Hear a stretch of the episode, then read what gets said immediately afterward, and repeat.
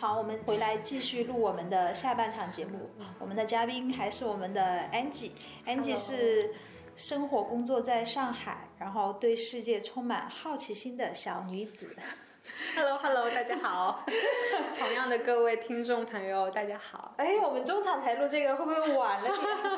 我们上集结尾的时候就说到，安吉最终选择了呃工作几年之后，然后选择结束工作，然后去澳洲留学。嗯嗯，澳洲留学是读研究生，嗯，对，是读研究生。嗯，两年。啊，对，对，嗯，大概是前后加准备时间吧，然后在那边后来又逗留了一会儿，大概就是将近三年左右的时间吧。嗯，只身去的澳洲，然后告别家人，告别男朋友，啊，很爽气，很我当时潇洒的去了。我当时跟，其实我觉得也没有那么那么说告别之类的，其实我觉得。呃，我当时其实，在澳洲的时候回来回国次数也算是挺频繁的。我就是有的时候去别的地方玩什么的，我都会顺路回国待个一周两周这样子。嗯嗯，跟朋友见面啊，跟我家里人就聚聚一下这样子。嗯，然后当时跟男，我当时有个男朋友，我们就是异国，然后但是异地恋确实是蛮艰难的，所以后来，呃所以想象得到，就是顺理成章的分手了。啊，对对，就可能没多久吧，就一年不到的，一年多，好像也就分手了吧。嗯然后当时就一心扑在学业上。嗯，我觉得说不是一心扑在学业上，我觉得有的时候你是能感觉到对方就是对你可能没有那么用心了，嗯，对你就是会有这种感觉，突然有一个雷达跳出来的那种第六感。没事，就 是、呃，离我去者不可惜，不可留。嗯对这句话是这么讲的吧？其实我后来嘛，其实我还挺感谢当时那样子一个环境的，就是我觉得我和我当时的嗯男朋友分手之后嘛，我觉得我好像更有了那种探索世界的一种。一种嗯更加无拘无束的感觉。就以前我经常会顾虑他的感受，说啊，我今天晚上可能要出去干嘛，跟这个朋友聚会，他会不会心里有想法或者是什么？就是可能建立在多给他一些安全感的基础上，我会失去很多就是。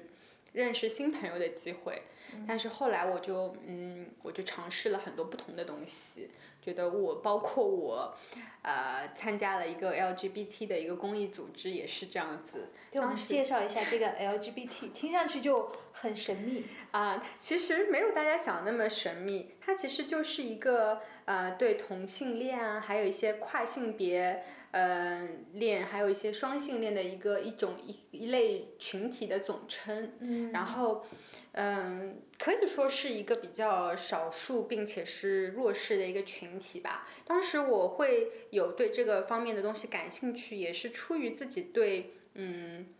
不同恋爱的一种考量，就觉得说我会不会可能是一个双性恋？大家是不是所有人都有可能是潜在的双性恋？只是你从来没有遇到那个对的人。你当时在进行这种人生的思考，嗯，对我就是好奇嘛。你觉得是因为进入这个组织可以找到答案？对，我觉得说我进入这个地方，就可能我认识很多这样的人，通过沟通交流，或者甚至是观察，我觉得可能会了解他们的一些习性。嗯我觉得这会让我帮助更加了解我自己。虽然我做的是一个志愿者的活动，但是我觉得也是帮助自己的一个过程。嗯嗯。那你需要在里面做什么事具体的事物呢？去做志愿者？呃，其实他们这个是一个 NGO 的组织嘛，而且它里面的人其实都还蛮精英，他们是一个很专业的一个组织。就是我进去的话是 volunteer，但是做的一些事情都是比较打杂的那种事情，就是帮他们处理一些呃小到是那种物料啊，他们可能要宣传的一些游行啊这样子的一些准备工作吧，并且我也不可能说是一直长期。啊、可以天天去嘛，因为我还有当时有自己学业，我还有一份兼职，所以嗯，但是我觉得通过这个平台，我是可以了解更多人的想法，帮助我自己去了解这一类人群和了解我自己。他们和就是普通的就是我们说的这种异性恋者是有呃外观上是看不出来区别的。我相信你通过他们交流聊到什么话题，他们就你就觉得他们是这样的属于这个组织？我觉得看也是能看出来的。真的吗？对，就是有一些我觉得是可以看出来的。嗯，就是他们可能觉得很释放自己的天性吧。嗯就是也不算天性吧，就是会很毫无保留的表表现自己内心的想法，就是可能有些跨性别者，他自己他可能心里是住着，心里认为自己是一个女孩子，但他可能外表却是一个男性，所以他可能会穿一些比较女性化的东西，女性化的衣服啊、用品啊之类的，就是。嗯，就是这样子，所以你是能看出来的。对，就是对于这种释放天性，我们是没有什么可以的，我们要更多的接纳、包容他们。嗯但是你们这个组织里面会，比方说他们来求助说，就像你刚才说的这种人，他是外表是个男性，但是他觉得心里住的是个女性，嗯他想去变性或者什么的，你们是建议他去做还是不建议他去做？我们没有这种啊，其实没，嗯其实就是不是你想象中的这样的一个组织。我们更多的话是宣扬一种和平的概念，或者说宣扬一种有拥有共同权利的概念，而不是说我们会帮助某一个个体啊。呃，应该是有这样子的一个帮助某一些个体的一些渠道，但是我当时不是负责这个事情的，嗯，对。然后，嗯。当时因为呃墨尔本它呃就是澳大利亚它正在投票选举说是否可以支持同性恋婚姻这件事情，然后我们当时就会做一些这样子的一些嗯活动啊宣传，嗯有这个组织存在，就是因为他们觉得这个群体在某些方面没有得到公平的对待。对的，呃，比方说婚姻啊这种。对，嗯，所以当时我觉得我是听他们聊天，或者说我们的聊天，我会更多的说想问他们说，你们同性恋他在爱的时候是一种，在爱情里或在一段关系中，你们是一种怎么样的相处模式？是不是说跟我们就是普通的恋爱其实并没有什么？就没有两样，就是一段正常的恋爱而已。嗯所以我就是很想了解，说会不会有你有心理上的不同的变化，或者说你身为一个双性恋，你在对待不同的男生或女生的时候，你会有心态上的变化吗？这样子，嗯，我就是可能问一些我自己比较好奇的问题，就在包括他们有时候我们可能一起出去，呃，就是 聊聊天啊什么之类的，就是会聊一些这样的话题吧。那你后来有找到答案吗？呃，算是有吧，就是我觉得，嗯，其实很多人，我自己心里的想法，当然不针对所有人，嗯我只是觉得大家可能，并不是真正意义上的双性恋，他们对待同性的有的时候并不是一种爱情，而是一种依赖感，他们依赖对方的生活，依赖对方。可以，甚至是金钱，嗯、依赖对方的一种情感上的一些沟通或交流，而这不一定是爱情。嗯所以我觉得可能我自己也为自己找到了答案吧。嗯，嗯其实就是说，不管是异性恋也好，还嗯是同性恋也好，双性恋也好，就不是那么纯粹的只是爱情。嗯，对，同性恋应该是爱情吧，但是异性恋的话不确定，哦，是的，因为同性恋只只爱一种类型嘛。嗯所以只爱只爱男生或女生嘛，所以他可能不会分得那么清，嗯，但是也不包也也不是说所有的异性恋都是只是依赖或干嘛，他们应该也会有有真正的爱情的人。我只是说我自己观察下来，有一些人可能并不是，嗯。那你在澳洲留学的时候，你去学的是什么专业？哦，我当时是学的是呃商科，然后比较走呃 marketing 的方市场营销的方向，对，然后跟我本科的专业是很不一样的。石油嘛。对，然后我当时的话，我其实我真的是觉得，就是挑一个我自己感兴趣的专业，并且可能不会给我那么大的学业压力，可以让我做很多的事情，包括像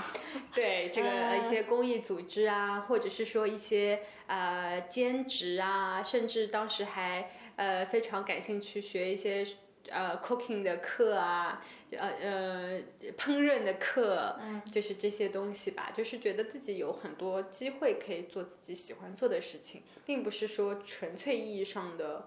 大家所认为的玩，或者是呃就是为虚度光阴。嗯，我觉得是不断的了解这个，深入了解一个某一个地方的一个过程。嗯，读书只是通过一种方式，并且你可能在这两年内，你可以跟爸妈好交代，你自己也确实学到了一些东西，对你未来的找工作可能也会有一定的帮助。嗯，所以你也是不断的在嗯发掘自己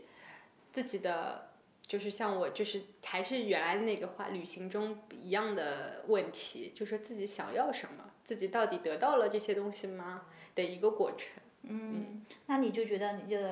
在澳洲待了接近三年之后，最后是带着自己满意的答案，然后选择了回国。嗯，对，我觉得我当时是带了很满意的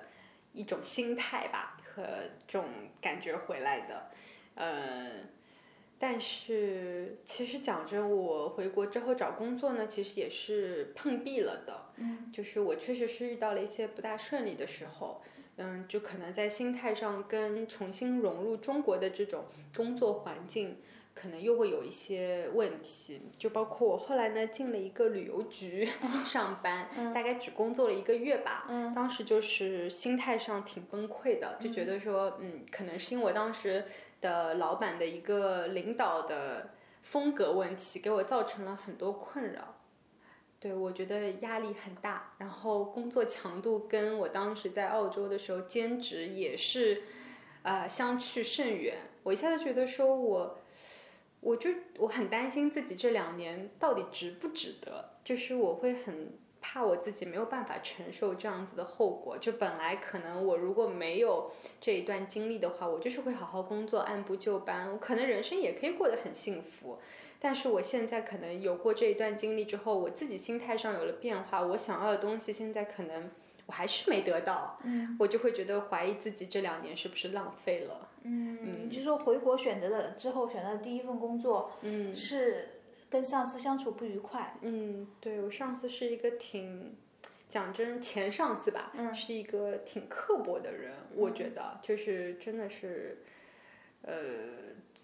风格吧，就比较雷厉风行一点，嗯，就是也呃，应该说怎么这种人应该是怎么来形容？就是要求比较高，要要求比较高，对，然后比较死板，或者说比较不不通人情，对，然后他不会站在你的角度来考虑问题，他就会觉得这就是工作，你就是要做完它，嗯，就是觉得。我跟你说的事情没有商量的余地，你就是去完成我的命令这样子的一份工作。嗯，是一个比较强权的一个领导。对，并且讲话真的是很刻薄。对，用到刻薄这种词就是很严重的。对，我记得当时印象很深刻的一个小故事吧，嗯，就是当时我记得他跟我们说要开一个会议，他当时人在新加坡，然后我们的 base 是在上海的办公室。然后他就说，呃，本来约的两点半，他说他来不及，就是来参加这个康扣，等到可能他做完事情之后，他再发消息给我，我再组织这个康扣，大家一起开会。嗯。然后我当时说 OK，然后呢，可能过了大概半个多小时吧，他消息过来，他说的是 Call me right now，马上打电话给我。然后我当时看到老板的消息之后，我就战战兢兢的说，哦，OK，老板现在有空了，马上打电话给他。然后我就立马就打电话过去，就开始 call。然后当时呢，有另外一位同事，他正在另外一个电话中。然后呢，我就他就是打电话过去之后接通之后，我就跟老板说，哦，谁谁谁还在电话中，等一下来加入我们。然后老板非常生气，他就直接就把我骂了一顿，他就说，那你为什么要浪费我两分钟的时间？就然后。然后什么话都没有，直接挂断电话。我当时真的觉得我，我都不知道我错在哪里。我可能是觉得我，嗯，没有把事情考虑周到。但是当时我确实觉得有一种没有被尊重的感觉。嗯，你说你可以委婉的说一点啊，或者什么的。对，或者是说他可以说，我们到时候可以把开会的内容。就是在传达给我们在电话中的那一位同事，或者说他等一下加入我们之后，可能也就是几分钟的事情。因为当时他打电话的时候，我已经告诉他我们要开始 c o n c 了。嗯，我觉得有很多种挽救的办法，但是他可能觉得他自己是 boss，必须所有人都要等他到位之后等他这样子。嗯，然后而且不是，反正当时我就觉得挺。不近人情吧。嗯嗯，但是后来我就是工作久了，或者说后来仔细这件事情过去很久之后，我觉得也并没有说那么困扰我了。我觉得也是他的一种方式。如果相处不来的话，会有人去适应他的这种 leadership style，但是可能不是我。对对对，就是就是呃，刚好跟你的脾气啊啊、这种嗯秉性啊这种不合适，你们两个气场也不合，嗯，这个就是完全和你在澳洲做兼职的那个对，工作状态是完全不一样的。嗯，因为你你，我记得你跟我讲过，你在澳洲做兼职是一个很 free，大家就是很 peace 的那种一个状态。对，嗯。然后老板也不会要求你们加班啊。对，老板甚至我记得当时我在呃墨尔本的一份兼职，然后它其实是一个呃一个教育的 consult 呃教育咨询公司，它是我们会帮助一些啊、在澳大利亚的一些学校跟国内的一些学校建立一些合作项目，这样子的一个工作。然后我当时是做一个项目的呃 coordinator，就是嗯就是协调人。嗯然后呢，在这份工作的时候，老板就是对我一直都是很 nice。我们大家一起工作的时候，不会说这么针锋相对。你有问题的话，大家可以在开会的时候提出来，但不会说以这种命令的口吻而跟你直接说话，并且他当时也不会要求我们加班，说你下班之后甚至可以不用接我们的电话，不用接我的电话。对，就是觉得比较相对比较，可能这就是一些嗯。境外公司的一些工作风格吧，对，他们可能不像中国，就是会压榨你到最后一秒九九六或什么的这样子，嗯，所以我可能一下子就比较难适应一份工作强度很高，老板又有点不近人情的工作。当然不是，嗯，也有可能有一些听众或者一些朋友会认为你就是太矫情啦，工作中国工作就是这样的，你要赚钱，你就必须要承受这些压力。但我觉得不是，我觉得生活是一种选择，工作也是一种选择。如果说我想要的东西，这份工作并不能给我，我觉得我可以放弃，不是我能力的问题，只是我不适合这一份工作。嗯我可能在其他方面或其他领域，我可以完成的很好，但嗯，不是跟这样子一个 team 的人。嗯，对，我觉得是这样子的。你首先遇到事情，不要先否认自己，嗯对，你就先找客观的，确定是自己的原因，再来嗯说有没有纠正的。就是不要一开始就是说肯定是我不好，嗯老板是没有错的。那你这这种想法，你你就是心态就是会压力很大。对，是的，所以我也觉得现在的年轻人、大学生啊什么的，在很迷茫的时候，也不要一味的说认为自己啊、是个白纸，是个菜鸟，什么都不懂。其实你有很多优秀的地方，你只要找到那份适合工作跟适合你自己的 team，、其实你是可以发挥自己的闪光点的。对对对，我觉得这这点非常好。嗯，那你其实读书回来之后，因为你去澳洲了呀，然后你的心态其实是发生了一定变化的，所以才回来。就第一份工作不适应，嗯，然后后面又重新找了一份工作。对，后面的工作就是我现在这一份，呃，是在一个啊、一个联合办公的一个环境，然后这个是。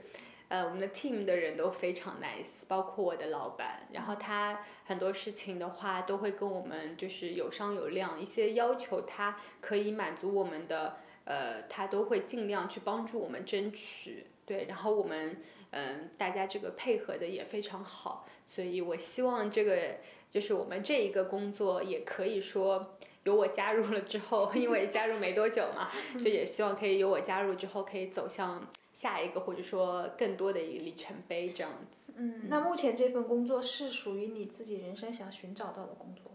在现阶段吧，我们又不要说很远，对，因为以以后你遇到一些事情、一一些人，你可能会再改变的嘛。嗯，对，我觉得现阶段对我来说是我期待的一份工作吧，嗯、就是嗯，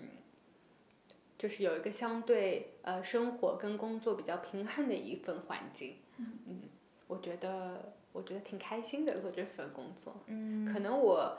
跟很多同学不一样。他们可能会在职场有更多很有野心的一些计划或规划，但是我个人的话，我是希望我可以享受自己的生活，并且找到我想做的事情，并且发挥我的能力就可以了。嗯，虽然你说的很很正经，但是我觉得 感觉就是说，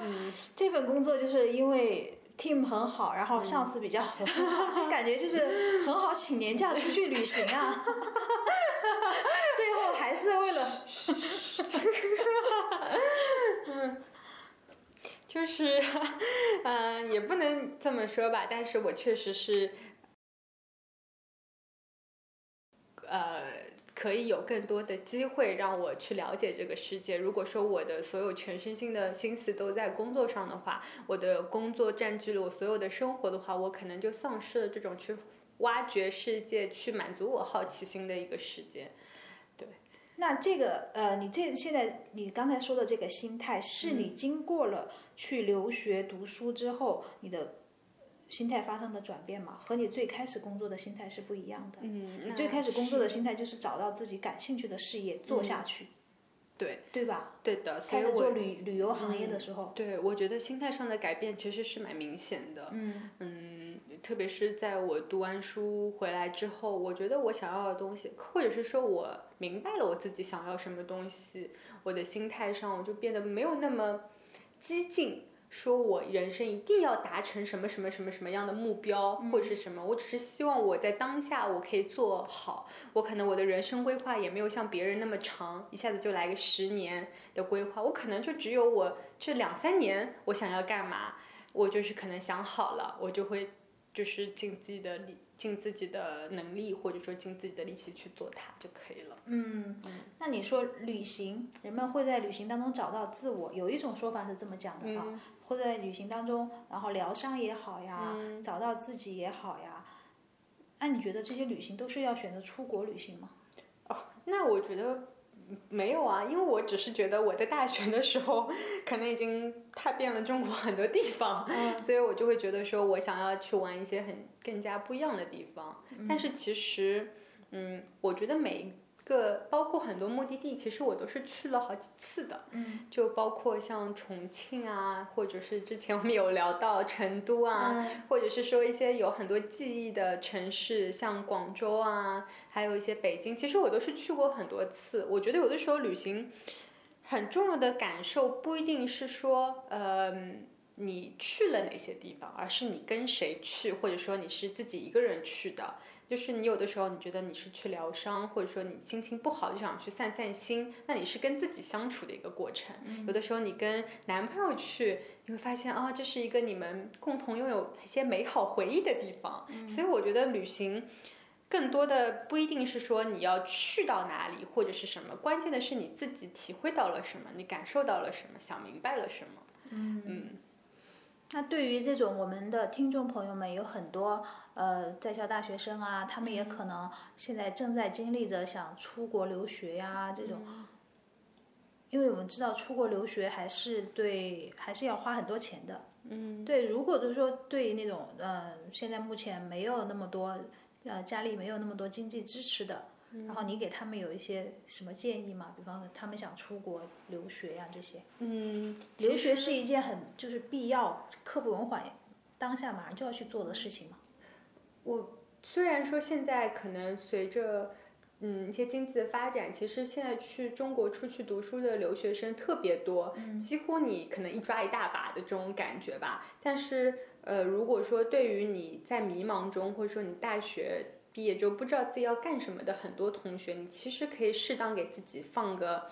半年或一年的假。有一个就是在国外其实已经很流行的概念叫 gap year，、就是你可以在这一年中，你静下心来思考自己想要什么。因为我自己之前读大学的时候嘛，嗯、就是